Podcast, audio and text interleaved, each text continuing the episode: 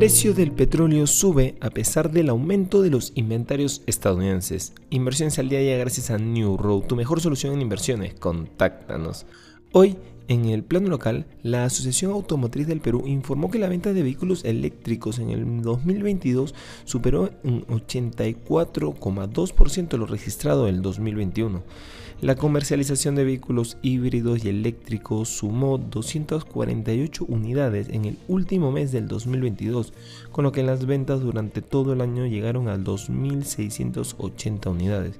No obstante, los resultados alentadores no han sido suficientes para acercarse a los volúmenes comercializados en otros países de la región. Por su parte, el tipo de cambio baja hasta los 3,78 soles, en los mercados internacionales, los principales índices de la Bolsa de Nueva York iniciaron la sesión de este miércoles 11 de enero con ligeras ganancias, mientras los inversionistas se mantienen a la expectativa de los datos de inflación de Estados Unidos que se darán a conocer este jueves. El Dow Jones avanza un 0,39%, el S&P 500 gana un 0,38% y el Nasdaq Composite registra un aumento del 0,31%.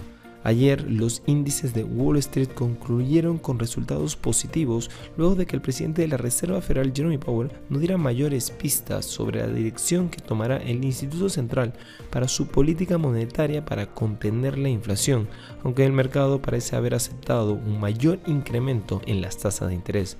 Por otro lado, el petróleo sube porque las esperanzas de un repunte chino prevalecen ante el aumento de los inventarios estadounidenses.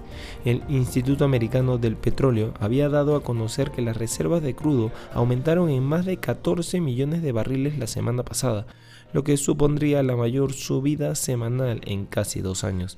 Las reservas de gasolina también aumentaron en 1,8 millones de barriles.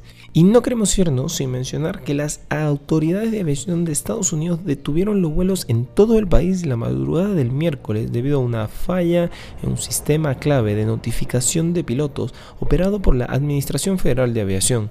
El regulador ordenó a todas las aerolíneas retrasar las salidas hasta las 9 de la mañana hora del este para permitir que la agencia valide la integridad de la información de vuelo y seguridad, según un tuit de la FAA. La interrupción se debió a problemas en el sistema NOTAM, que transmite información de asesoramiento urgente esencial para las operaciones de vuelo. Estas han sido las noticias más importantes de hoy miércoles 11 de enero del 2023. Yo soy Eduardo Ballesteros, que tengas un feliz miércoles.